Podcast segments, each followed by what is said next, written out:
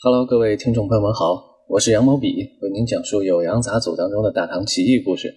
今天咱们讲的这个故事呢，来自《知诺高上》啊。最近的一系列故事啊，都是来自于《诺高》《知诺高》这几个篇章啊。之前给大家讲述过，这是整本《酉阳杂俎》当中呢价值含量最高的那些段落。今天这个故事啊，跟以往的那些志怪小说有一些不一样的地方，它更像是传奇，哎，唐传奇。相信朋友们呢也一定了解过传奇这个概念。我在这儿呢非常简略的给大家介绍一下，传奇跟志怪有什么不同呢？志怪小说啊，往往是一些片段段落啊，支棱片瓦、支离破碎的一些记载，可能就那么三五行，哎，一小句话，或者是呃一个小故事的场景。而传奇呢，更像是一篇结构完整的小说哈，会强调故事情节。所以，如果我我们从这个唐代文学史的角度来看啊。唐传奇的这个文学价值和地位呢，往往会更高一些啊。单独咱们详细的提到的那些唐传奇啊，都是名篇章啊、名段落，它的体量呢，往往是现在的一个短篇小说这样的。故事的起承转合、人物关系、人物经历都相对的完整。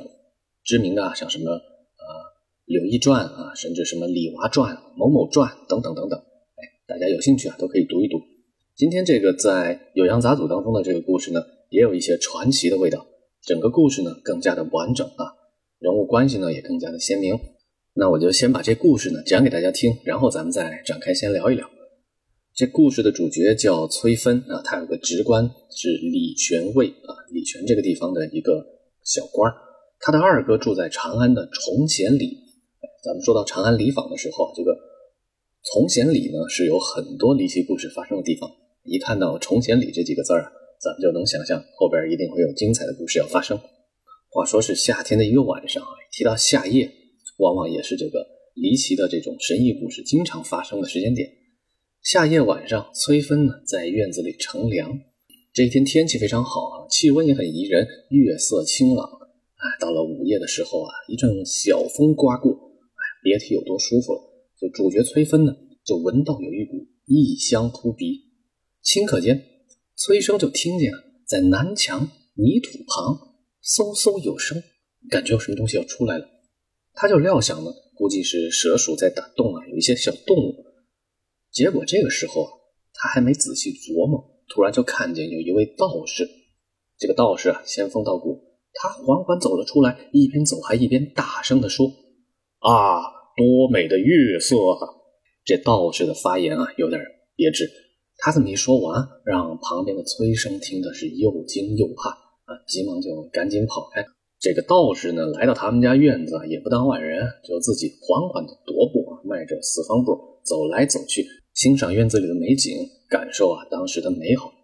这个道士看上去呢，大约四十多岁，但是看上去的年龄跟他实际的年龄一定有很大的出入啊。但是他外貌呢，就是四十多岁，仙风道骨的这么一个中年人。风度仪态啊，都清朗古雅，拿腔拿调啊，非常一看就是不一般。过了一会儿啊，有十多名妓女还推开了院门走进来。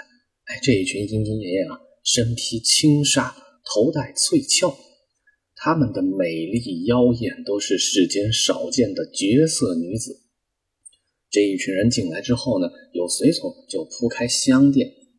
一群妓女就列坐在月色之下，簇拥着这位道士。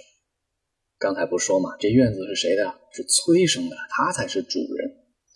他看见这些奇景啊，心里也就纳闷了，怀疑这群妓女啊不是人类，都是狐狸精。他在偷看嘛，于是就拿自己的枕头投掷在门板上，砸出去，咔嗒一下就发出了声响，以此呢作为警告。但是这么一砸之后啊，一下子呢。让道士注意到了，道士略一回头，一眼望去，哎，就知道了旁边还有个凡人，有个崔生也在这里。他是怒不可遏呀。道士就自言自语说：“我觉得这个地方还算是清静。我贪恋这大好月色，本来我没有意思在这儿久留耽搁。结果这个凡人啊，竟敢如此粗野。这道士是气不打一处来。然后他又厉声问道。”这地方还有没有人管啊？谁管事啊？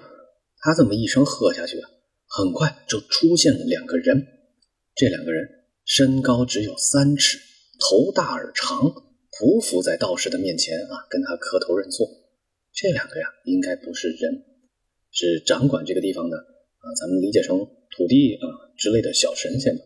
然后这个道士抬着下巴，趾高气昂的指着那个崔生藏匿的地方说：“那边那个人啊，正好有个亲属，名籍呢归咱们阴曹地府管。你们两个去把他的死掉的亲戚领过来。”两个小人呢，小跑着赶紧出去办差。一顿饭的功夫不到啊，崔生就看见他死去的父母和长兄啊都被带来了，后边还跟着几十名鬼差，都对他们啊又拖又打。道士还大声的呵斥斥责，斥责谁呢？斥责他已经死掉的父母和兄长。他说：“我都在这儿了。”你们竟然还敢纵容你们的儿子如此无礼吗？崔生那死去的父母啊，就连忙磕头说：“阴阳两隔，家教不及。”道士就喝命：“来人啊，把他们给我拖下去！”又回头对那两个小人或者说两个小鬼，道士说：“把那个傻瓜给我捉过来。”原文叫“捉此吃人来”，哎，就把那傻瓜给我捉过来。然后啊呢，两个小鬼就蹦跳着到门口，拿出了一枚红红的东西，像弹丸一样，隔老远就投掷，一下子就投中了崔生，哎，塞到他的嘴巴里。原来啊是根细细的红绳，就像钓鱼一样，他们把这个崔生啊就直接这么一牵引，拖到了院子里来。然后道士啊刚刚骂完了鬼，现在又开始骂人，就开始怒骂羞辱崔生。这个凡人崔生呢，这会儿受到惊吓呀，真的是面无人色，也说不出话来，他也没办法给自己辩解。不仅是他，还有他那些活着的呀，他自家的那些妻妾奴仆呢，全部都哭作一团，整个家里乱哄哄的。这时候呀，一开始那十多位貌若天仙的妓女呢，全部都围着道士下拜，替他求饶。这群妓女们就说：“哎呀，他只是个凡人。”他不知道仙官无故会来到这里，所以非常的惊讶。其实他没有什么大错呀，求您就饶了他吧。这个道士呢，一通打骂之后啊，又修理了人，又修理了鬼。这时呢，怒气也消了，随即啊，拂袖而去啊，跨出大门就走了。然后呢，崔生缓缓的好转了过来，他就像中了一场邪一样，过了五六天才稍微有所恢复。等人精神了以后呀，赶紧迎来祭酒、打桥谢神，哎，来向这个神仙们赎罪。其他呢也没有什么异常的现象在发生了。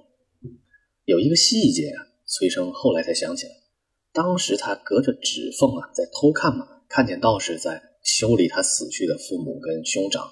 他发现他死掉的王兄用布帛啊抹着嘴唇，像是受伤的样子。他把这个细节呢告诉给自己的家里人。家里仆人听到这个事儿啊，都很吃惊。有一个婢女就哭着跟他说：“哎呀，咱们家这个大郎入殓的时候啊，当时呢有个习俗是给死人脸上覆盖一个面衣，这个面衣没有开口，但是仪式得赶紧办嘛，就匆匆的给他剪开。